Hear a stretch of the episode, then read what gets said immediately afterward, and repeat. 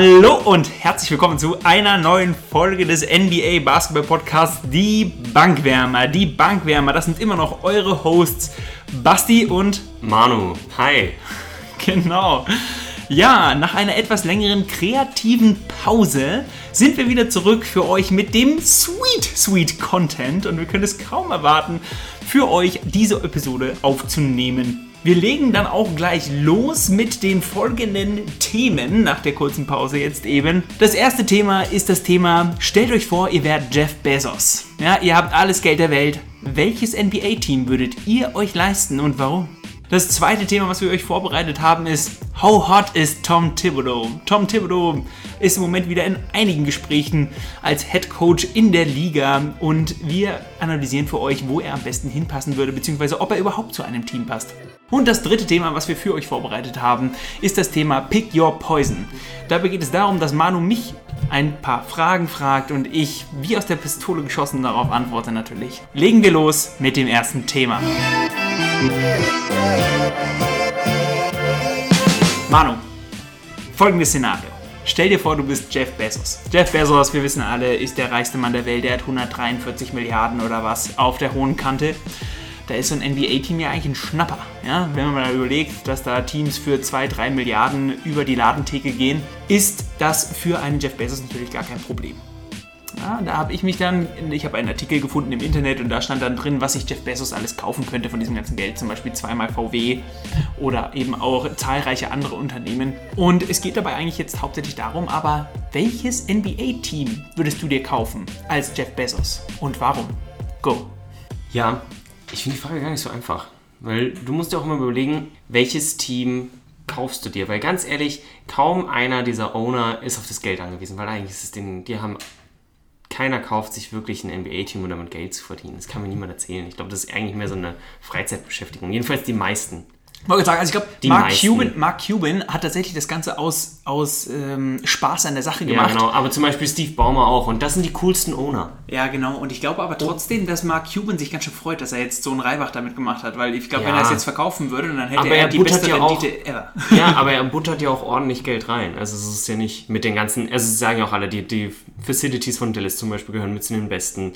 Ähm, sie waren eins der ersten Teams, das ein Privatjet hatte. Ich wollte gerade sagen, er hat ja auch am Anfang da erstmal richtig, richtig irgendwie Geld reingebuttert mit dem ja, genau. Privatjet ne? und hat den Spielern erstmal das Gefühl gegeben, wieder der, äh, dass sie Ganz wirklich genau, auch was wert dass sie sind. was Besonderes sind. Genau, mit Dirk damals. Ja, genau. Und jetzt habe ich überlegt, okay, welches Team kaufe ich mir? Und da dachte ich mir, eigentlich ist es ein bisschen lame, wenn man sagt, man kauft einfach irgendein Team. Deswegen habe ich mir überlegt, gut, wo würde ich denn eigentlich gerne ein Basketballteam haben?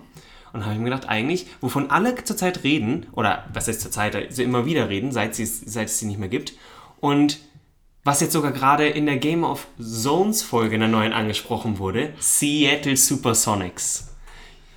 Eigentlich irgendwie ein sympathisches Team, jeder möchte eigentlich dort wieder eine Franchise haben, weil der Market groß ist und die Location passt. Es ist, es ist einfach alles da, die Infrastruktur ist da, es passt einfach.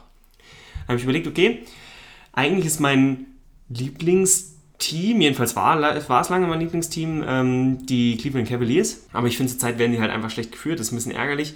Aber das Problem ist, das ist so ein Owner, der hat sich das zum Spaß gekauft. Dan Gilbert, der, der ist nicht auf das Geld angewiesen, der wird es nicht verkaufen, ganz egal, auch wenn er eine absurde Summe bekommt. Und deswegen habe ich einfach gedacht, okay, ich habe so viel Geld, wenn man sagt, man ist Jeff Bezos, ich mache ein Expansion-Team.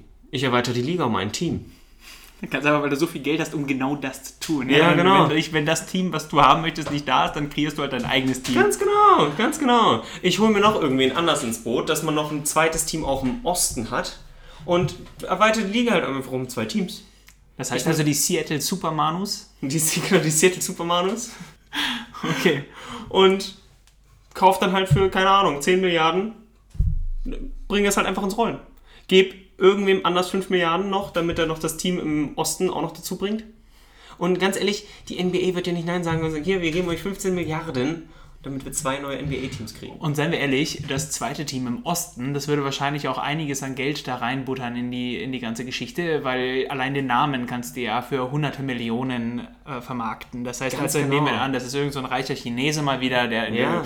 den, in den NBA bzw. in den amerikanischen Markt einsteigen möchte und dann dann bezahlt er eben zwar für das Team relativ viel, aber dann heißen die halt, keine Ahnung, die 10 Cent, was auch immer. Ja. Und äh, so kriegt er schon mal ein paar Oder- hundert Millionen wieder rein. Oder du machst es so, du lässt die Memphis Grizzlies die Conference switchen, weil die sind ja eigentlich so genau auf dieser Schneider ja auch, muss man ja sagen. Ähm, lässt die die Conference switchen und stammst irgendein anderes Team ein, das irrelevant ist irgendwo. Also kein, kein Market wirklich hat. Und Orlando, Charlotte, Charlotte wäre jetzt auch das erste Team, das Ja. mir eingefallen ist. Ja. das ist. Sorry an alle Charlotte-Fans da draußen, Ja. falls es Oder- euch gibt. Oder auch Orlando-Fans. Das Orlando. Ne, ich weiß gar nicht, weißt du, Orlando damals natürlich mit Dwight Howard und so hat bestimmt irgendwo eine gewisse Fanbase. Außerdem auch, auch die wegen- Leute dort halt eben. Ja, natürlich. Aber, komm, sei ehrlich, es ist, Ja. es ist Orlando Magic. Okay, gut. Ja. Das heißt, äh, du würdest einfach ein neues Team kreieren. Ja, ich würde ein neues Team kreieren und. Damit umgehst du jetzt Ja. natürlich eigentlich meine nächste Frage, in der ich gefragt hätte, was hättest du denn alles geändert? Ja? Wie, was hätte ich alles geändert? Naja, wenn Ach so, vom, vom alten Team. Richtig, genau. Oh, aber gut. Andererseits könnte ich auch sagen, welche Coaches würde ich denn stattdessen holen? Oder welchen Head Coach oder welchen, welchen GM? okay. Ich persönlich würde meines Erachtens nach zur Zeit den besten GM holen, Masayo Ujiri. Okay. Muss Viel Glück damit, weil ich glaube, du bist nicht der Einzige, der äh, on the hunt ist. Sicher, aber ich meine, es ist was Neues. Und du bist Jeff Bezos. Genau, und du baust was komplett Neues auf. Du, und welcher GM hätte nicht gerne die Rolle, dass du sagen kannst, Alter, ich kann einfach, ich kann so Überall ma- spielen. Ja, genau. Und du kannst das Team genauso bauen. Ja, du hast genau, keine genau. Verpflichtungen, das ist schon sehr cool. Du hast ja, einen Expansion Draft Cool. Ja. und dann machst du, dann lässt du das, ähm, die Mannschaft nicht dieses Jahr einsteigen, sondern wenn viele Free Agents auf den Markt kommen, nächstes Jahr. Und du könntest dir natürlich auch komplett einfach ein Paket aus europäischen Spielern zum Beispiel suchen. Du suchst dir ein, zwei Topstars aus der NBA selber raus und äh, formst vielleicht eine Starting Five aus gestandenen NBA-Spielern oder beziehungsweise formst halt drei, vier Spieler aus gestandenen NBA-Spielern und holst dir dann so ein, zwei richtig, richtig gute Spieler aus äh, Europa dazu. äh, Dann noch gepaart mit so ein paar Young Guns aus dem Draft. Das ist bestimmt ganz geil. Ja, das glaube ich auch. Und wie gesagt, Masai Ujiri, ich glaube, der, der ist auch so, der möchte so eine Herausforderung haben. Weil ganz ehrlich, warum, soll, warum hat man sich auch schon gefragt, warum geht er von Denver weg? Weil bei Denver lief es auch gut. Er hat ein gutes Team aufgebaut und alles. Und ich glaube, Ja. teilweise geht es auch einfach darum, dass du, ja, der macht das, weil, weil er es cool findet. Weil es ihm einfach Spaß macht. Ganz genau, ganz genau. Als Trainer, er muss natürlich verfügbar sein, das ist halt die Sache, würde ich Mark Jackson nehmen. Haha, stimmt. Ich finde Mark Jackson wirklich nicht schlecht. Für alle, die das nicht, ich meine, ihr könnt das natürlich nicht wissen, aber ähm, Manu hängt mir schon seit Jahren in den Ohren damit, dass er es relativ unfair findet, wie die Warriors damals äh, Mark Jackson behandelt haben und dass Mark Jackson auch immer noch keinen Job wieder in, die, in der NBA hat, findet Manu im Prinzip eigentlich skandalös, weil er eigentlich einen super guten Job gemacht hat bei den Warriors. Aber was heißt skandalös? Ich meine, es gibt viele gute Coaches, aber ja, Okay. ich, ich würde schon jemanden wie ihn nehmen. Oder jemanden, der erfahren ist. Zum Beispiel vielleicht auch in Europa was gewonnen hat. Das Problem ist dort immer die Sache ist, in Europa spielst du halt anders Basketball und deine Spieler müssen sich darauf einlassen. Wenn deine Spieler nicht damit an Bord sind, dann funktioniert es nicht. Ja, kann Das- gar nicht funktionieren. Ja, die müssen den Coach auch bis zu einem gewissen Maße genau. respektieren und dann. Ja, und ich denke speziell, wenn du so ein junges Team aufbaust, so ein Typ wie Mark Jackson, der halt auch so, der emotional dabei ist irgendwo, Ja. würde ich schon nehmen. Würde ich schon nehmen. Und Ja, ansonsten, cool. wenn ich die Wahl hätte, würde ich Greg Popovich nehmen, aber ich glaube, Greg Popovich wird es nicht. ah, der wird geht von den Das ist halt utopisch einfach. Okay. Ja, cool. Wie sieht es bei dir aus? Was würdest du machen? In diese Richtung muss ich ganz ehrlich gestehen, habe ich überhaupt nicht gedacht, dass ich einfach sage, ich mache halt mein eigenes Team auf und fertig. Ja, aber mit einem Jeff Bezos als äh, GM, beziehungsweise nicht als GM, sondern als, als Owner ist das natürlich alles möglich. Ich habe eher in die Richtung gedacht, okay, will ich ein, ein, ein Big Market Team oder ein Small Market Team haben? Und ich habe mir gedacht, okay, wenn ich da jetzt wirklich, also wenn ich der Owner wäre, dann müsste ich da ja quasi auch leben. Das heißt, also es müsste eine Region sein, wo ich auch wirklich leben will. Die ganzen Small Market Teams kommen für mich da eigentlich nicht in Frage. Ich habe dann lange rumüberlegt an äh, Los Angeles, Golden State, also beziehungsweise San Francisco und Miami, weil es einfach coole Orte zum Wohnen sind. Und habe mir dann überlegt, mit welchen. Seattle, Mann. Ja, ja. Ich glaube, das ist schön. Naja, die Sache ist ja die, ich will ja dann auch eher diesen Typ Owner verkörpern wie ein Steve Barmer oder auch wie ein Mark Cuban, die halt wirklich voll dahinter stehen und dann am, am, an, der Seiten, am Seiten, an der Seitenlinie stehen und die, den, den Spielern in den Arsch tritt und, und sie zusammenschreit, wenn sie, wenn sie irgendwas gut oder falsch machen, was auch immer, aber halt sie pusht einfach. Versucht alles rauszuholen. Ich glaube einfach, dass da, da, da musst du halt eigentlich bei jedem Spiel dabei sein. Zumindest bei jedem Heimspiel. Und deswegen würde ich halt ein Team nehmen, das in einer Region lebt, beziehungsweise in einer Region sitzt, wo ich auch gerne leben wollen würde. Und deswegen sind halt diese drei Teams da zustande gekommen. Dann habe ich gedacht, zu, zu welchem Team habe ich die größten positiven Assoziationen?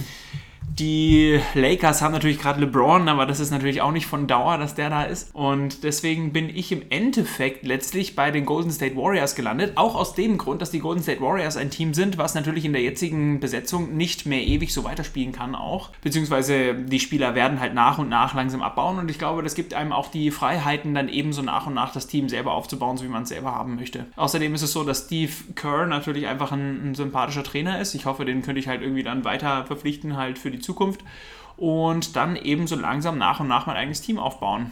Ja, genau. Deswegen hätte ich jetzt die, die Golden State Warriors genommen in San Francisco und äh, wäre damit, glaube ich, ziemlich happy. Aber ich weiß auch, ich glaube, die Golden State Warriors würden wahrscheinlich im Moment einer, eines der teuersten Teams überhaupt sein. Für Jeff Bezos natürlich alles kein Problem, ob die dann 4, 5 oder 6 Milliarden kosten, ist dem auch gerade egal. Aber ich glaube, das Team gehört zurzeit zu den fünf teuersten Teams. Eben. Ich meine, gut, die Lakers werden wahrscheinlich schon noch ein bisschen mehr kosten, aber trotzdem. Ja, sicher, auf jeden Fall. Ich ja. glaube, die, die Lakers und die Knicks sind die teuersten. Gut möglich, ja, die Knicks ja. haben einfach die größte Marke, ja. Ja, ja. Unfassbar, weil die eigentlich so sind. Aber, aber sie sind halt ein Dolan. Ja, Big Market Team, ja. ja. muss man halt einfach so sagen. Gut, gibt es noch etwas, was du zu dem Thema noch beisteuern möchtest? Welchen GM würdest du nehmen? Würdest du beim GM bleiben? Schwierig eigentlich wäre ich ein Fan davon, erstmal nicht zu viel zu ändern und wenn man halt nach und nach das Team verändert, ist das schon mal ein ganz, ganz schön großer Schritt. Mhm. Außerdem muss man, finde ich, den Personen auch immer die Möglichkeit geben, einen ähm, nachhaltigen Job zu machen. Das heißt also, man hat ja eine Vision. Letztlich ist das ja auch in Philadelphia, denke ich, ein, eines der Probleme gewesen, ja, trust the process. Und ich meine, im Prinzip haben sie dem Prozess über viele, viele Jahre wirklich vertraut und dann im Endeffekt haben sie dann doch die Reißleine gezogen, weil es ihnen dann doch nicht schnell genug ging. Das ist richtig bitter und es ist eigentlich, eigentlich ist aufgegangen. Ich meine, die Philadelphia 76ers sind ein Contender. Absolut.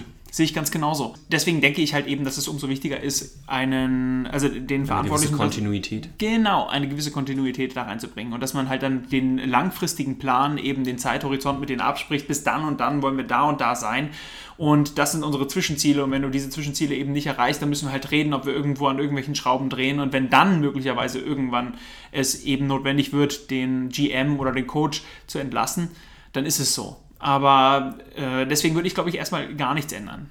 Zumal finde ich in Golden, also in, bei den Golden State Warriors in San Francisco sehr viel richtig gelaufen ist, in Oakland eben. Mhm. Äh, ist sehr viel richtig gelaufen über die letzten Jahre. Sie haben sehr gute Spieler gedraftet. Natürlich ist da viel Glück dabei gewesen, auch braucht man gar ja. nicht reden. Aber sie haben. Green allein. Aber sie haben halt auch, und das muss man sagen, ein, ein glückliches Händchen bewiesen. Mehrfach. Ja, ja. Mehrfach. Und ich meine, du musst halt auch erstmal so einen Stil letztendlich finden wie Draymond Green, der sich dann noch so entwickelt. Ich meine, er war ein Zweitrunden-Pick. Ja, aber auch andere Spieler, finde ich, haben sich extrem positiv hervorgetan, völlig unabhängig jetzt davon, ob sie dann einen, einen langfristigen Erfolg hatten. Festes Isili zum Beispiel fand ich auch immer, war ein guter Spieler. Harrison Barnes mhm. auch einer gewesen, der dort Hat wirklich... gut ins System gepasst hat. Genau, die gut ins System reingepasst haben.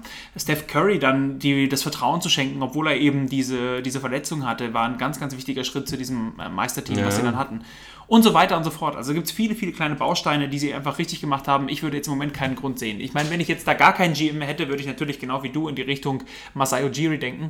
Nur, wie gesagt, im Moment würde ich da gar keine, gar keine aktive, gar keinen aktiven Handlungsbedarf sehen eigentlich. Mhm.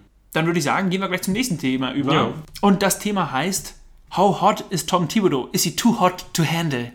In Bezug natürlich auf die all allseits beliebte Serie Too Hot to Handle auf Netflix. Schaut sie euch an, ist richtig gutes Trash-TV. Und, und wer darauf steht, kann das natürlich gerne anschauen. Wie auch immer, Tom Thibodeau. Tom Thibodeau ist einer der der Coaches in der Liga, glaube ich, die schon mit so am längsten eigentlich dabei sind. Wir alle mhm. kennen ihn aus seiner äußerst erfolgreichen Zeit eigentlich bei den Chicago Bulls. Und auch als Assistant bei den Boston Celtics. Richtig, und letztlich hatte er jetzt, finde ich, einen gar nicht so erfolgreichen Stint in Minnesota. Naja, andererseits, er hat Minnesota wieder in die Playoffs gebracht. Ja, gut, ist richtig, aber er hatte natürlich auch, dort wieder ein, ein, ein gutes Team zur Verfügung. Das stimmt. Ich finde aber damals bei Minnesota hat das alles schon nicht so ganz gepasst, eigentlich, weil was ist Tom Thibodeau für ein Coach?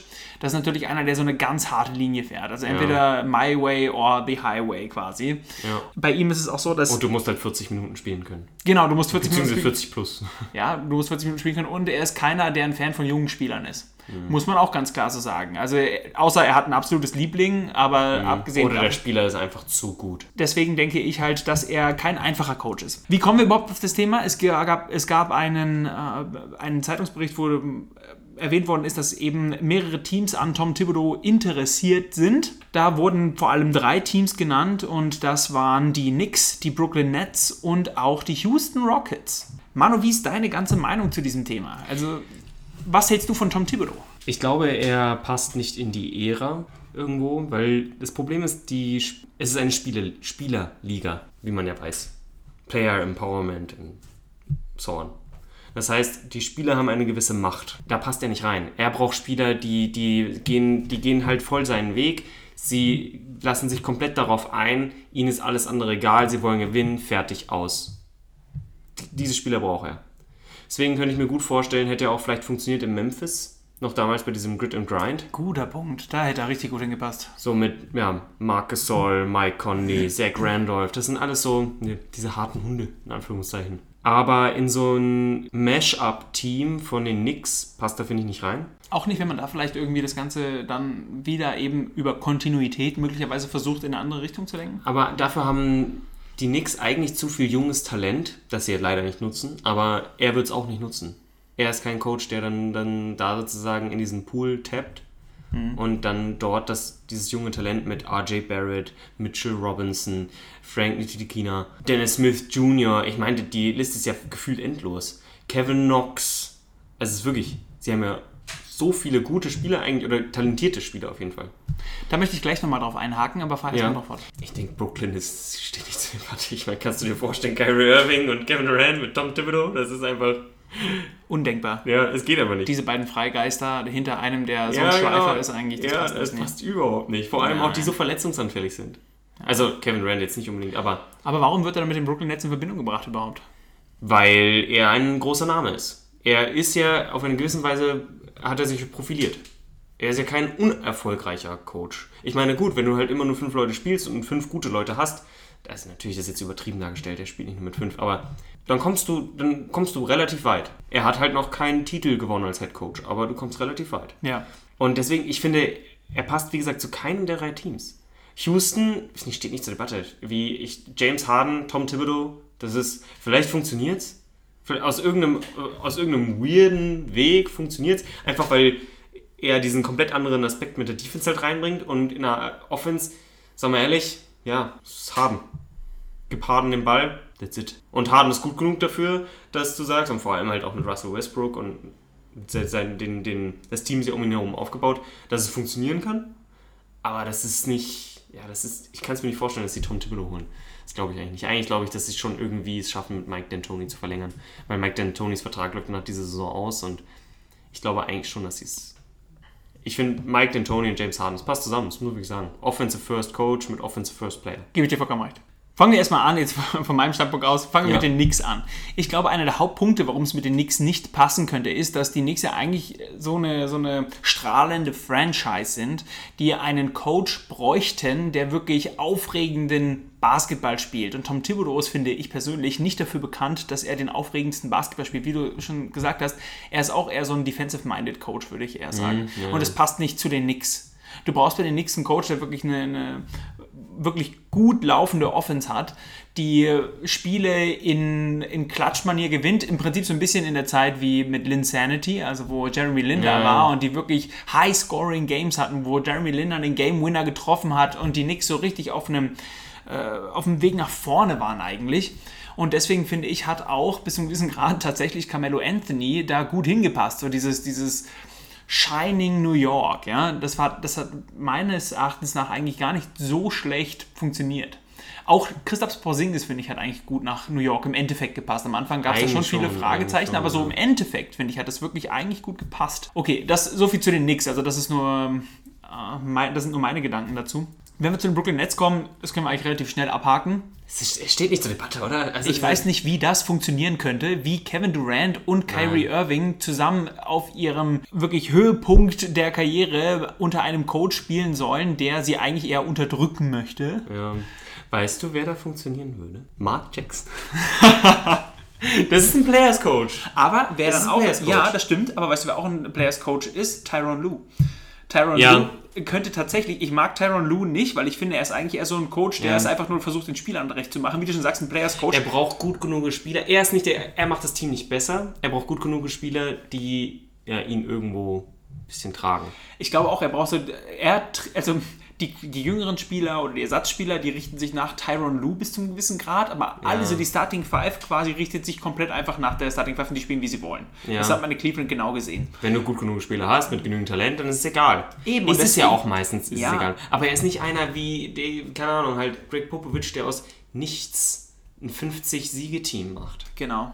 Und deswegen denke ich eben, dass da auch ein Tom Thibodeau nicht hinpassen würde. Aber Mark Jackson, hast recht, ist ein guter Punkt, der könnte da gut hinpassen. Und eben auch tatsächlich Tyron Lue. Ich glaube Ja. wirklich, Tyron Lue würde da gar nicht so sein, schlecht ja. passen. Und er ist auch auf dem Markt, Tyron Lue, also so gesehen, wer weiß, was da alles noch passiert. Na, na, naja, er ist theoretisch ist er Assistant. Ja, okay, aber wir wissen alle, wie das ist. Wenn ein Assistant Coach einen, Sicher, sicher, ja. den Da Head sagt ja Coach, keiner da sagt niemand nein. Und das Ja. muss man sagen, finde ich, ist auch äußerst positiv eigentlich in der NBA, dass sie Chancen immer ermöglichen. Also Mhm. in wie vielen Fällen, ich, viel kommt vielleicht auch gar nicht an die Öffentlichkeit. Ja. Nur in diesem Fall, glaube ich, würde das funktionieren. Kommen wir zum letzten Team und das sind die Houston Rockets. Und da muss ich ganz ehrlich sagen, das verstehe ich überhaupt gar nicht. Mike D'Antoni, ja, okay, sein Vertrag läuft aus. Das ist wahrscheinlich der Grund, wie diese Gerüchte da in, in Gang gekommen sind. Aber wie du schon richtig gesagt hast, diese Spielphilosophie von Tom Thibodeau passt eben auch überhaupt nicht zu den Houston Rockets. Und Mike D'Antoni hat so gut dahin gepasst, dass sie sicherlich alles dafür tun werden, ihn zu verlängern. Und im Endeffekt wird das natürlich funktionieren, weil wenn James Harden möchte, dass Mike Tony da bleibt, dann wird Mike D'Antoni da bleiben. Ja, das denke ich auch. Dann ist es eigentlich nur noch eine Frage der Überzeugung vom, vom Owner und vom GM, dass sie halt ihm das Geld geben, was er irgendwo, muss man sagen, verdient hat. Kommen wir also zum Abschluss. How hot ist Tom Thibodeau? Ich glaube nicht so hot. Nein, ich glaube, er wird immer im Gespräch sein für Teams. Ähnlich übrigens wie Jeff Van Gundy. Der ist auch überall im Gespräch. Immer wenn es um die Rolle eines neuen Coaches geht, ist Jeff Van Gundy dabei. Aber Jeff Van Gundy ist trotzdem nie am Ende derjenige, der den Job bekommt. Ist das schon mal aufgefallen? Ja, das stimmt. Er ist wirklich immer in der Diskussion. Aber nie bekommt er den Job. Ich fände es eigentlich witzig, ihn mal wieder an der, an Ja, irgendwie zu sehen. schon. Er, sieht, er ist ein lustiger Er ist ein lustiger Typ. Ich kann mir nicht vorstellen, dass er so ein Superstar-Coach Nein, Stell dir, stell dir die in, Brook, in Brooklyn oder Ja, so. oder neben LeBron oder so. der Typ mit der Halbglatze. Das stimmt. Was macht eigentlich Stan Van Gundy? Wer ist es nicht? Der war ja bei Detroit, aber Hat er schon einen Herzinfarkt bekommen? Der sieht immer so aus wie der typische Typ, der einen Herzinfarkt bekommt. Tom Thibodeau auch. Tom Thibodeau auch. Ja, ja, das stimmt. Mit diesem dicken Hals. Ja. Choleriker. Ja, Ich hoffe, ihm geht es gut, ja? ja nein, das war jetzt nicht, das war jetzt nicht böse gemeint, aber es ist ein. Ja, ich hoffe, es geht ihm gut. Schöne Grüße, falls ihr unseren Podcast hört. Auf Deutsch. Auf Deutsch. Ich zweifle, dass einer von Deutsch kann. Ja, das bezweifle ich auch. Aber bei Jeff Van Gundy, who knows? Kommen wir nun zum letzten Thema, Manu. Und das ist das Thema Ja. Pick Your Poison. Bitte erklär. Okay, Pick Your Poison ist im Prinzip ganz einfach und angelehnt an fünf schnelle Fragen. Ich sag dir auf jeder Position zwei Spieler und du musst sagen, welchen Spieler, welche Eigenschaft dieses Spielers, ich sag die Eigenschaft auch immer dazu, würdest du in dein Championship-Team mit reinnehmen? Weil man hat immer irgend, ihr werdet es merken, irgendeine Art von Charakter oder eine Art von Eigenschaft bei diesen, diesen Spielern, wo man sich denkt, oh, das ist anstrengend. Was, an wen denkst du? J.R. Smith? Zum Beispiel, ja. Aber wie gesagt, ich, ich komme dazu. Also auch beim, es geht auch teilweise einfach darum, um dein Team zu bauen. Ja. Okay, Point Guard. Westbrooks Stats Hunting oder John Walls Vertrag. Alter Schwede. Wie gesagt, wir gehen später genauer darauf ein. Einfach probieren, schnell zu antworten. Westbrook. Shooting Guard. Lance Stevensons Nonsense wie ins Ohr pusten oder J.R. Smiths Gedankenlosigkeit. Lance Stevenson, all the way. Okay. Carmelo Anthony's ISO-Ball auf Small Forward oder Jimmy Butlers Mitspieler-Bashing. Oh, Jimmy Butler. Power Forward in diesem Fall, ich weiß, aber das, ist, das wird jetzt ein bisschen, ja, ist schwierig. Kevin Durant's Twitter-Wahnsinn und Off- äh, Off-Court-Zeugs mit, ihr wisst eh, mit Easy Money Sniper und seinen ganzen Blow-Accounts. Oder Draymond Greens Oh. Nut-Kicking in den Finals. Draymond Green. Draymond Green over Kevin Durant. Okay, und auf Center Dwight Howards Freiwürfe oder Carl Anthony Towns Defense? Oh. Okay, allein schon wegen der anderen Spieler nehme ich Dwight Howard. Okay. Alles klar. Also gehen wir nochmal kurz auf die Sachen ein. Wie gesagt, Westbrook, kennt man alle, wird immer ein bisschen Stats-Hunting vorgeworfen. Ich finde, ich finde, in Houston ist es besser geworden. Aber ja, ist es immer noch schwer. Und bei Wall ist es halt einfach, ja, er hat halt diesen gigantischen Vertrag und hat sich dann halt ungünstig verletzt. Er ist kein schlechter Point Guard. Ich meine, zu überlegen, vor anderthalb Jahren, wo er noch gespielt hat, gefühlt, hat er auch 23 Punkte und 10 Assists im Schnitt aufgelegt. Das ist echt heftig. Absolut. Und das war auch das, wo ich lange halt rumüberlegen musste. Und das war auch das, was mir am schwersten gefallen ist. Aber ich muss einfach sagen, da gehe ich mit Westbrook anstatt eben John Wall. Niemand weiß, wie John Wall zurückkommt. Ja. Und der Vertrag ist einfach zu dick. Und mhm. mit Westbrook kann man so ein bisschen so ein Gamble eingehen. Er ist jetzt schon so, dass er wahrscheinlich schon einen langfristigen Vertrag haben wollen würde, aber der Vertrag, den er jetzt hat, läuft nicht mehr ewig lange. Und beziehungsweise sie haben beide einen Supermax. Trotzdem, ich würde trotzdem mit Westbrook gehen und, und dem Stats Hunting, weil ich glaube, wenn man jetzt eben auf Houston, wie du auch schon angesprochen hast, äh, eingeht genauer, dann sieht man ja, dass er sich tatsächlich auch unterordnen könnte. Ja, das stimmt. Das stimmt. Okay, warum Lance Stevensons Nonsense? Das fand ich einfach so gut. Ich habe dann gedacht, in die Richtung, du brauchst einen Spieler mit Swag. Und deswegen habe ich Lance Stevenson genommen. J.R. Smith ist einfach ein Spieler, der für mich absolut keinen hohen Basketball. Du weißt nie, was du von, ich meine, von Lance Stevenson weißt du auch nie, was du bekommst, aber J.R. Smith hat für mich weniger Upside als Lance Stevenson, vor allem auch in der Defense. Lance Stevenson ist einer, der ist ein Lockdown-Defender, den kannst du immer auf irgendeinen Spieler wenn ansetzen. Er will. Wenn ja, er wenn er will, aber trotzdem, ich glaube, wenn du halt einen richtigen Coach dann zum Beispiel hast, der ihm das ein, einbläut, und er auch die richtigen Spieler an seiner Seite hat. Ob wir die jetzt in diesem Team dabei haben, muss in Frage gestellt werden. Aber trotzdem glaube ich, dass ich dann eher auf einen Spieler wie Lance Stevenson gehen würde. Außerdem ist er günstig zu haben. Ja, das stimmt. Gebe ich dir recht. Das Einzige, was ich finde, ich wirklich stark für J.R. Smith spricht, ist, dass er halt schon eine Championship gewonnen hat. Und sein Shooting, weil ich finde, er ist der bessere Shooter. Oh, definitiv. Also, das muss man wirklich sagen. Ja. Aber Lance Stevenson, speziell in der Zeit bei den Pacers, hat er mir richtig gut gefallen. Und ich glaube, er hätte sich noch viel besser entwickeln können. Hätte er nicht damals diese dumme Entscheidung getroffen, dass er zu den Charlotte Hornets geht. Und Manu, Triple Double Machine. Born Ready halt. Ja, ja, Born Ready. Und dann mit seiner geilen Gitarre. Ja. Okay. Ähm, ja, Carmelo Anthony kennt man halt seinen ISO-Ball. Er war der Mittelpunkt. Ich finde, bei Portland hat er sich ein bisschen sozusagen wieder zurückgearbeitet. Aber halt auch etwas schwer. Und Jimmy Butler kennt man halt seinen. Ich denke, viele von unseren Hörern kennen vielleicht die Game of Zones Folge, wo er komplett in Rage-Mode alle seine Spieler, Mitspieler ja. umbringt, in Anführungszeichen. Und ich denke, er ist wirklich kein einfacher Charakter, aber ich glaube, die Zeit und der Trade vor allem von Minnesota nach Philly hat ihn auch ein bisschen so geerdet. Ja, genau, geerdet. Und jetzt in Miami funktioniert es gut. Ja, überhaupt keine Er legt keine Superstar-Zahlen auf, aber er ist der Superstar. Ja. Er ist wirklich da, um zu gewinnen. Und ich habe das Gefühl, er, er ja, hat sich wirklich sehr viel verbessert einfach. Aber ja, du hast, du hast gesagt Jimmy Butler. Ja, ich habe mir einfach gedacht, du brauchst da so einen so Charakter, Jimmy Butler, im Prinzip, wenn man jetzt mal von seinen Sachen abseits des Feldes irgendwie absieht oder von seiner Zeit in Minnesota absieht, ist er eigentlich ein Spieler, den ich super gut finde. Er ja. kann den entscheidenden Wurf nehmen und er hat wirklich überhaupt keine Angst, diesen entscheidenden Wurf zu nehmen. Und er ist eigentlich auch noch, wie ich finde, ein guter Defender, also ein guter Wing-Defender. Und er kann eben auch diese, diese, er hat auch bis zu einem gewissen Grad diese Superstar-Mentalität.